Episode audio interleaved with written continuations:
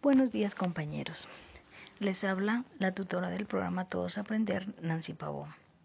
En este día vamos a hablar de una herramienta que se está convirtiendo en una forma efectiva de llegar a nuestros estudiantes.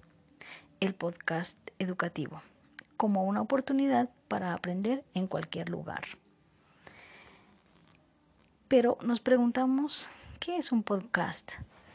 Este término es un acrónimo producto de la combinación de dos palabras de inglés, la palabra pod, que significa cápsula, y la palabra broadcast, que significa difusión o emisión.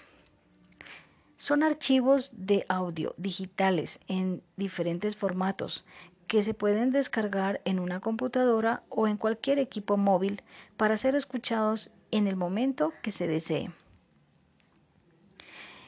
El podcast educativo, entonces, es una herramienta flexible para la educación porque permite llegar a nuestros estudiantes mediante la creación de un guion adaptado a su contexto real.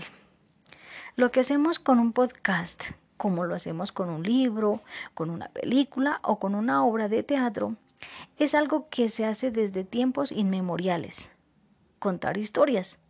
Además, con un podcast lo hacemos de la forma más ancestral de todas, la forma oral, recordando el inmenso poder de nuestra voz.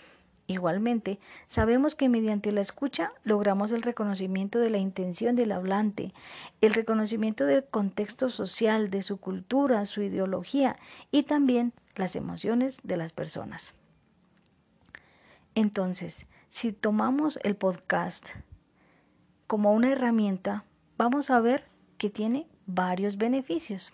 Por ejemplo, la accesibilidad, porque se lo puede reproducir en cualquier dispositivo móvil o en un computador. Promover la imaginación, la reconstrucción de significados y sentidos, porque mediante el audio se recrean imágenes en nuestro cerebro. Fomentar el aprendizaje de contenidos conceptuales, procedimentales y actitudinales en los estudiantes desarrollar habilidades comunicativas, escuchar, hablar, escribir y leer. Generar mayor cultura participativa, ya que puede dar inicio a una conversación. Con esto se impulsa el desarrollo también de competencias colaborativas y la construcción de conocimiento entre los participantes. Y lo más importante, reforzar el aprendizaje, pues éste se puede repetir las veces que sean necesarias.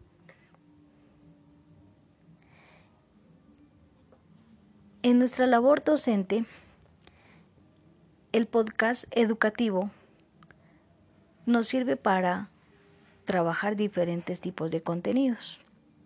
Por ejemplo, los declarativos con respecto a conceptos, hechos o principios. Contenidos procedimentales referentes a técnicas, destrezas y procedimientos, al igual que actitudinales, porque podemos hablar respecto a valores, a normas o actitudes. Para diseñar y producir un podcast educativo debemos tener en cuenta los siguientes aspectos. Lo primero, definir los objetivos del podcast. Segundo, identificar el nivel educativo al que va dirigido, al igual que seleccionar el tipo de contenidos que se van a desarrollar. Determinar el uso y el momento en el que se presentará el podcast. Definir las actividades que se realizarán con los estudiantes. Para todo esto, nosotros debemos elaborar un guion pedagógico.